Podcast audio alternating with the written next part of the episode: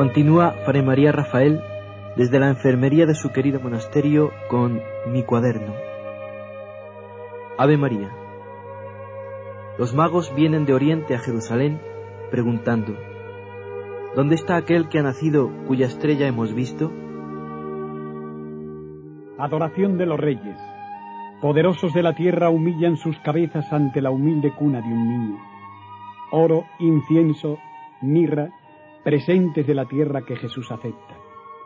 Presentes y obsequios paganos que el niño Dios recibe con su infantil sonrisa tras la que se oculta su espíritu divino. Oro, incienso y mirra venido de oriente. Ansiedad en los corazones, polvo de los caminos recorridos de noche guiados por una estrella. ¿Dónde está aquel que ha nacido? Pregunta que se le escapa al alma después de largo tiempo de peregrinar por los desiertos y atravesar tierras extrañas. ¿Dónde está aquel que ha nacido y cuya estrella hemos visto? Han pasado veinte siglos. Almas que también recorren los caminos de la tierra como los magos de Oriente, siguen preguntando al pasar, ¿habéis visto al que ama mi alma? También ahora es una estrella de luz que iluminando nuestro camino nos lleva a la humildad de un portal y nos muestra aquello que nos ha hecho salir fuera de los muros de la ciudad. Nos enseña un Dios que siendo dueño de todo, de todo carece, al creador de la luz y calor del sol, padeciendo frío, al que viene al mundo por amor a los hombres, de los hombres olvidados.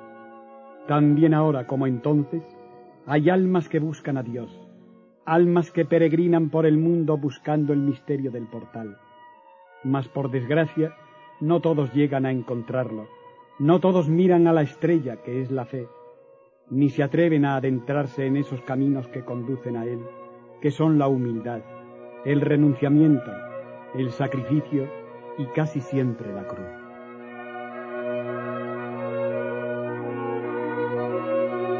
Hoy hay fiesta en el portal de Belén. Los magos vinieron y le adoraron. La fiesta nos hemos levantado a la una y hemos cantado muchas horas delante del Señor. Cuando yo era pequeño, la noche de Reyes la esperaba impaciente. Tardaba en dormirme, impaciente con la ilusión de un despertar de una noche de Reyes. Qué felices son los niños. Han pasado los años. El turrón, los regalos y la ilusión de los Reyes han cambiado algo. El turrón no lo puedo tomar. Estoy enfermo. Los regalos, ¿qué más regalos que un Dios?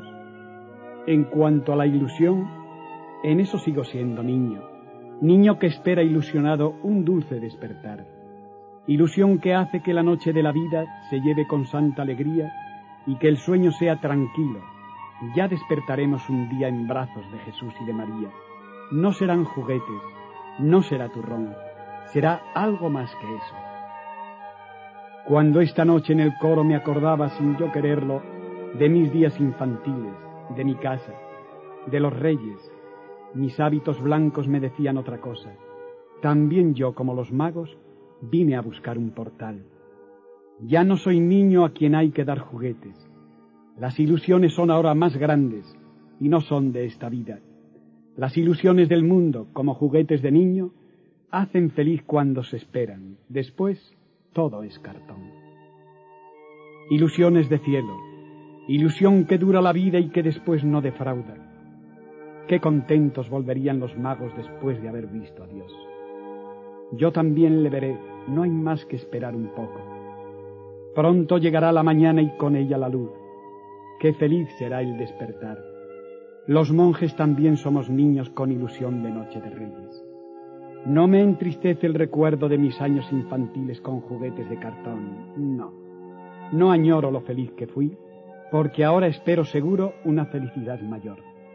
Espero algo que para expresarlo, la palabra felicidad no sirve, es corta. Hoy hay fiesta en el portal de Belén. También hay fiesta en el coro de los frailes que pasan la noche cantándole al niño Jesús. Horas en que el mundo sueña, Sueña con ilusiones del mundo, ilusiones infantiles, flores que nacen y mueren o juguetes de cartón.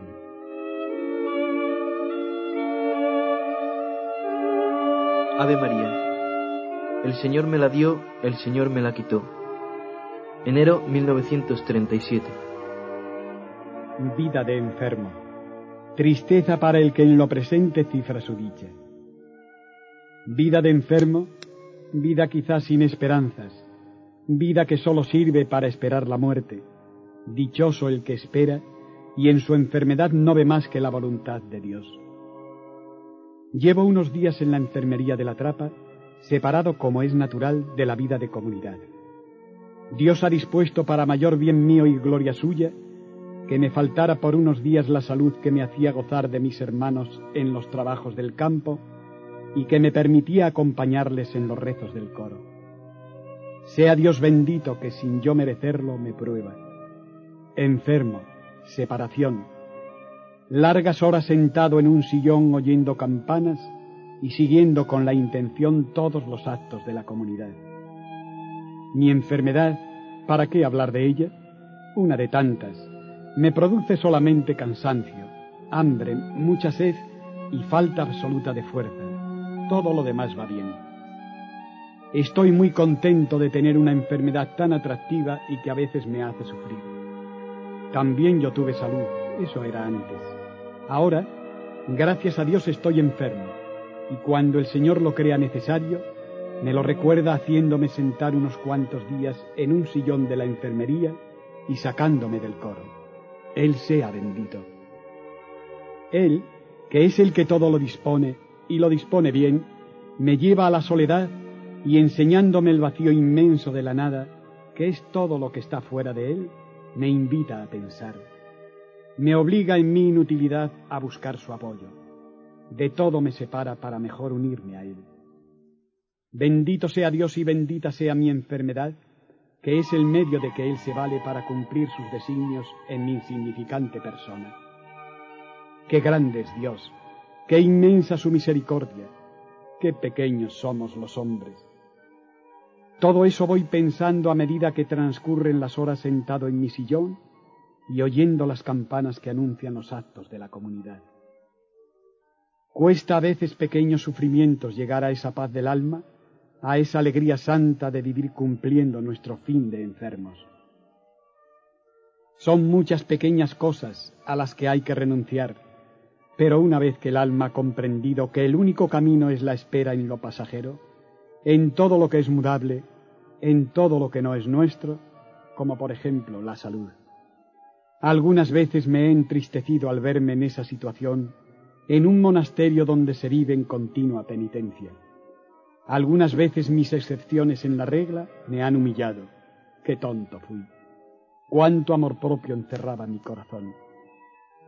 Qué tristeza tan estúpida la del que no puede hacer penitencia pública cuánta soberbia se puede ocultar en un ayuno o en una ruidosa disciplina. Humillación.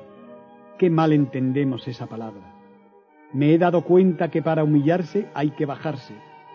¿Y dónde voy yo a bajar? ¿Acaso estoy elevado? La verdadera humillación para el cristiano es que le eleven. Yo no encuentro humillación en fregar suelos y retretes. Ya no me avergüenza el no poder ayunar y el pasarme la vida viendo cómo poco a poco se me van acabando las fuerzas que no eran mías y que ahora Dios me las quita. ¿Acaso todo eso me impide amar a Dios? ¿Con qué facilidad nos fijamos en todo lo externo y qué pocas veces amamos la voluntad de Dios y nos unimos a ella? Bendita enfermedad que en Dios me hace pensar y me separa de los hombres. Qué grande es el Señor que hace cambiar las lágrimas en risas, y lo que a nosotros nos parecen males no son generalmente más que una fuente de riqueza. Feliz el que sepa aprovecharse, feliz el que vea la mano de Dios en todo lo que suceda. Feliz y mil veces feliz el que ame entrañablemente todo lo que el Señor le envíe, aunque sea pasarse la vida sentado en un sillón y oyendo las campanas de mi monasterio, que llaman a los monjes a penitencia. Pasan lentas las horas en mi celda de la encía. En la soledad y silencio de mis continuas esperas no hay tristezas ni amarguras, ni inquietudes en el alma que turben la paz inmensa del que solo a Dios anhela. La salud, ¿de qué me sirve? Si más de lo que tengo no me puede dar, ¿quién sabe si con ella a Dios ofendería? Soy feliz con lo que tengo, a nada aspiro que no sea a Dios, y a Dios le tengo en la pequeña cruz de mi enfermedad. ¿De qué me puedo quejar? Si en mi vida no veo más que misericordias divinas, ¿cómo no amar la soledad? Si es en esa soledad donde el Señor me coloca, y es en esa soledad donde me enseña la única ciencia, que es el desprecio del mundo y el arte de amarle a Él. Cuánta alegría se puede encerrar en los muros de una enfermería. Qué felicidad es el poder amar a Dios en la inutilidad de todo y viéndose incapaz de nada.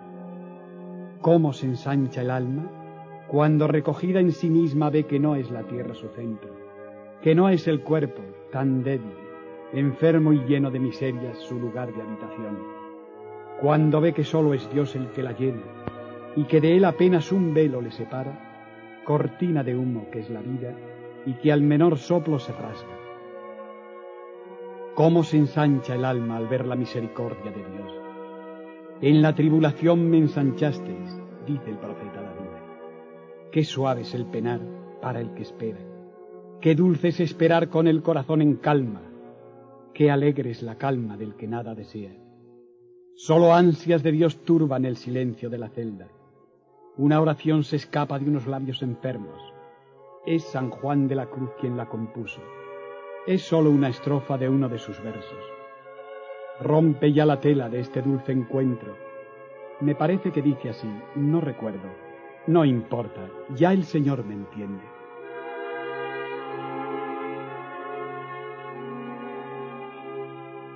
Dulce encuentro. ¿Hay alguna manera más divina de nombrar la muerte? ¿Y qué nos separa de Dios? Es esa tela que a Él le pedimos que rasgue. Es esa vida que con tantos afanes y tantos desvelos cuidamos. Es esta enfermedad que consume. Es este corazón que late. Rompe ya la tela de este dulce encuentro. Con qué cariño se desea la muerte. Mas todo lo serena la íntima conformidad con la voluntad divina vida de enfermo, vida de oración, trabajos descansados en la quietud y en el reposo, ojos que miran a lo lejos soñando en horizontes de luz. A veces me acuerdo del mar, vida de enfermo, largas horas pensando en Dios que parece tarda en llegar, libros que me hablan de Él, sobre la mesa tengo las revelaciones de Santa Gertrudis. Cuánto amó Dios a esa santa.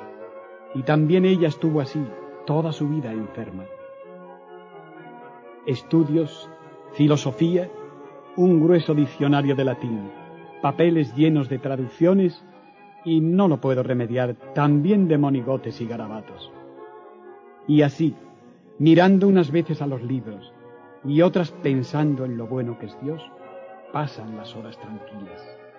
Pasan los días, pasará mi vida, mi vida de enfermo que separado del resto de los hermanos, no importa que como ellos cante, ayune o trabaje solamente con la intención. Dios me tiene aquí, bendito sea. Bien quisiera tener no solamente las palabras de Job, sino la paciencia del santo. Aunque yo no me puedo quejar, pues no tengo amigos que vengan a darme la lata, y sobre todo mujer, verdaderamente que es un detalle magnífico.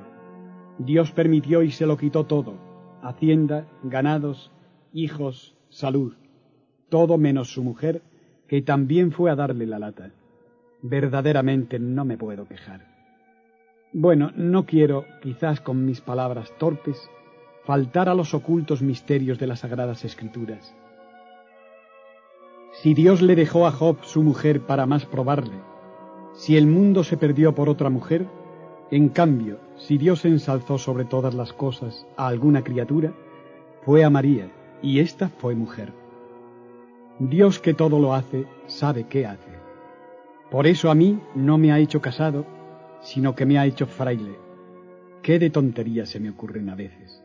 En fin, que la soledad da para todo, y mientras no sea ofender a Dios, todo va bien. Tanto el alma sirve a Dios cavilando sobre la muerte, como con regocijados pensamientos, con tal de que todo sea a mayor gloria suya. Digamos pues como Job, no tengo salud, no importa. El Señor me la dio, el Señor me la quitó. Bendito sea el nombre del Señor.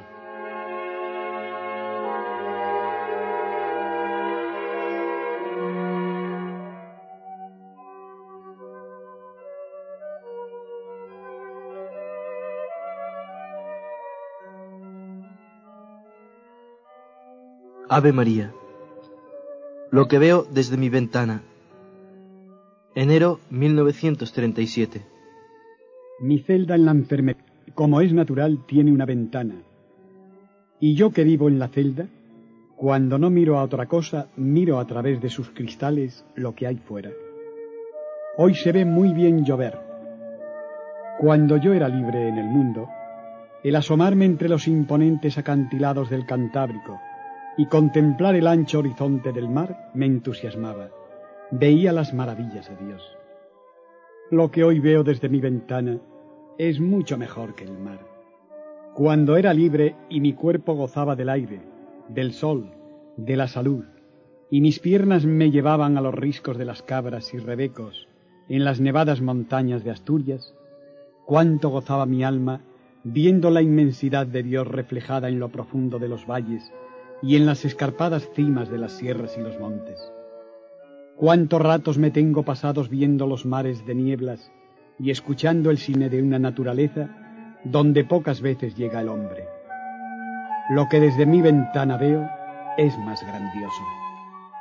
Cuando yo era libre y en mis ansias de horizontes recorría las llanuras de Castilla, llenándome los ojos de la luz de sus cielos, inundando mi alma de la paz de sus campos, gozando de la austeridad de sus paisajes y amando esa tierra que es mi tierra, también bendecía a Dios.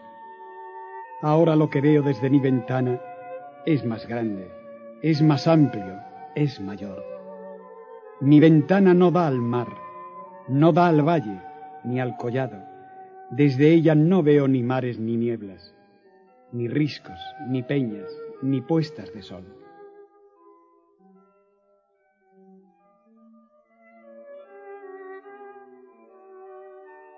Desde mi ventana veo unas piedras amarillas que junto con unas tejas y carcomidos maderos, con el trabajo del hombre, contiene desde hace siglos el arca santa de Dios, el ábside de la iglesia, ábside románico, cuya arquitectura no me interesa, pues solamente veo en él la tosca piedra tallada por los hombres, para asómbrate mar, temblad montes de la tierra, Parad en vuestro camino todos los mundos que giráis en el espacio.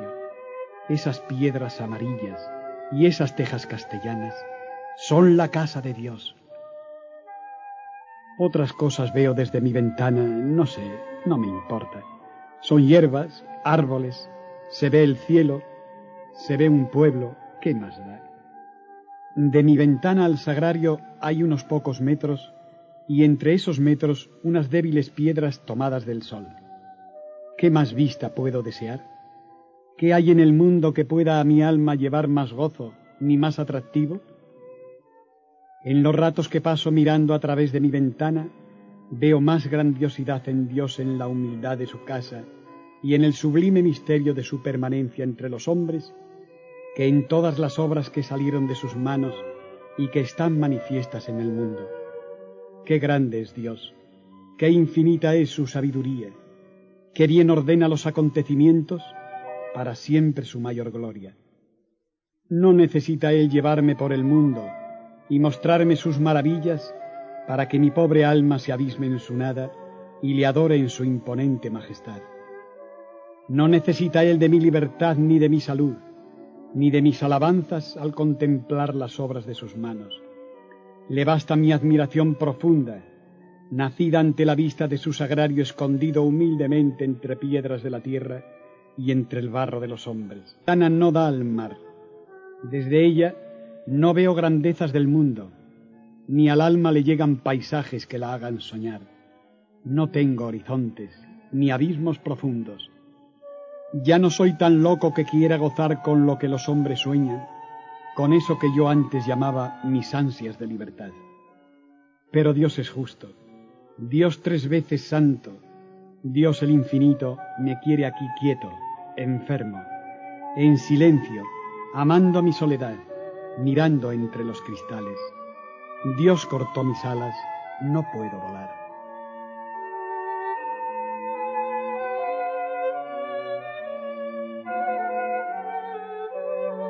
Ave María. Mi cuaderno. Enero 1937. Tengo aún del mundo un consuelo, mi cuaderno. Sé que es vanidad. Sé que lo que escribo ni a nadie interesa, ni a nadie le importa la vida de un muerto. Pero no obstante, en sus páginas blancas voy dejando palabras, palabras que a veces expresan lamentos, que cuentan amores, que hablan de cosas del fin, palabras torpes, pero tienen acentos sinceros. Mi cuaderno. En él voy dejando sentires del alma que rumia en silencio, o amores divinos, o miedos pueriles al viento. No me importa que nadie lo lea, ni me importa que alguien se ría al ver el barullo de ideas la mezcla de cosas triviales y profundos pensamientos. Mas no importa, yo sigo escribiendo. Es un desahogo que busca el silencio. Es un desahogo que sólo comprende quien pasa por ello. Lo cierto es que el mucho callar y la reflexión continua engendran un estado de ánimo apto para dos cosas. La primera es la oración. Es un deseo de seguir callado y de no interrumpir esa paz interior que nos lleva a arrodillarnos a los pies de Cristo o a las plantas de María y allí contarles a ellos nuestras luchas, nuestros afanes. Seguir en silencio con los hombres para así mejor amar a Dios y adorarle sin distracciones. Lo segundo, que el alma siente, cosa extraña, es todo lo contrario.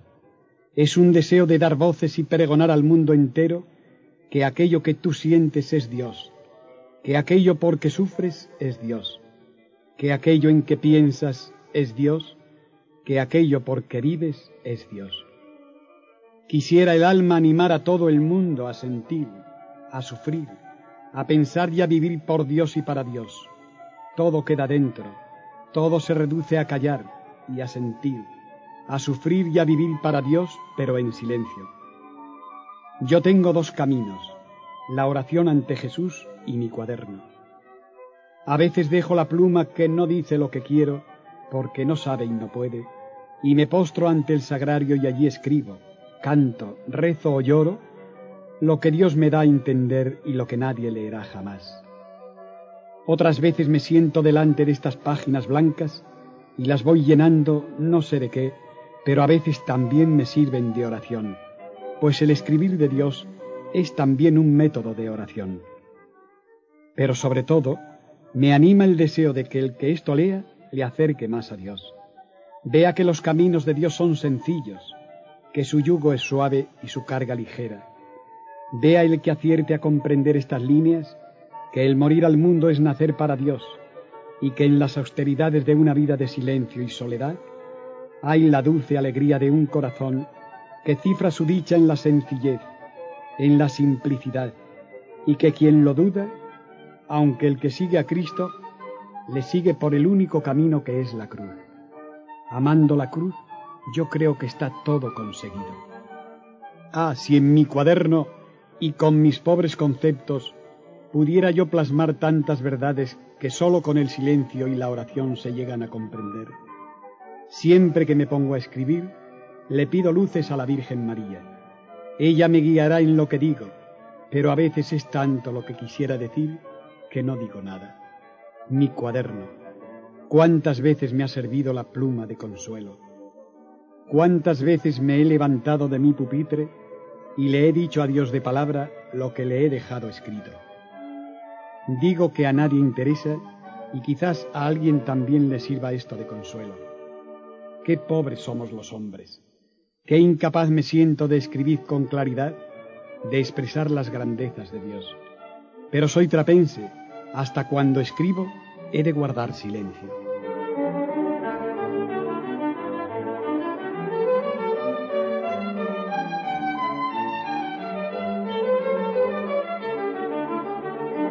Ave María. Meditación de unas palabras del Kempis. Qué equivocados andamos a veces los que buscamos la verdadera paz de Dios. Qué humanamente pensamos lo que es paz. Cuánto egoísmo encierran a veces nuestros deseos de paz. Pero es que la que buscamos muchas veces no es la paz de Dios, sino la del mundo. Pero Dios que es muy bueno, siempre ilumina el corazón del que le ama y le busca con sencillez. Había en cierto monasterio un novicio ni muy piadoso ni muy disipado. Cumplía con regularidad su regla y no se metía con nadie, ni más más ni más menos. Este novicio era feliz. Tenía lo que él llamaba mucha paz. Nada del mundo le atraía, nadie con él se metía. En su silencio amaba a Dios. Se enternecía con los trinos de los pájaros del cementerio. En fin, no le faltaba más que comer perdices como en los cuentos de hadas. Nuestro Señor que le quería y le quiere mucho, le mimaba y como que se reía de él. También se reían los ángeles del cielo con aquel novicio tan cándido que decía tenía paz y era feliz, porque hacían muy bonito las cogullas blancas de los monjes mezcladas a las notas del órgano y a las campanas del monasterio. ¿Se puede dar más inocencia? tenía la paz del mundo y algo de la de Dios. Cuando el mundo habla de paz, así se la figura. Cuando el mundo busca la paz, así la concibe. Silencio, quietud, amor sin lágrimas, mucho egoísmo oculto. El hombre busca esa paz para descansar, para no sufrir. Busca la paz humana, la paz sensible, esa paz que el mundo pinta en un claustro con sol con cipreses y con pájaros. Esa paz sin tentaciones y sin cruz, en que la vida es una sonrisa de desprecio al mundo y una mirada tranquila en Dios. Efectivamente, en todo eso hay paz, pero no es la verdadera. La paz de aquel novicio era el cebo de Dios. Aquel novicio ya no es novicio. Dios le quiere mucho, mucho más de lo que él se figura. A aquel novicio Dios le quitó la salud, le hizo ver que las campanas a veces tienen grietas y suenan mal, que el sol también a veces se oculta y que enmudecen los pájaros. Le cambió el paisaje, le mandó la cruz. ¿Cuánto quiere Dios a aquel novicio que cantaba coplas a la Virgen mientras trabajaba en el campo? Ya no tiene fuerzas para trabajar, pero sigue cantando coplas. Llegaron las pruebas, las tentaciones, a veces le pesa la cruz. Por un lado el mundo, por otro su soledad, todo mezclado con muchas miserias, con muchas flaquezas, con contrariedades. Pero llega Cristo y me dice, ahí está la paz.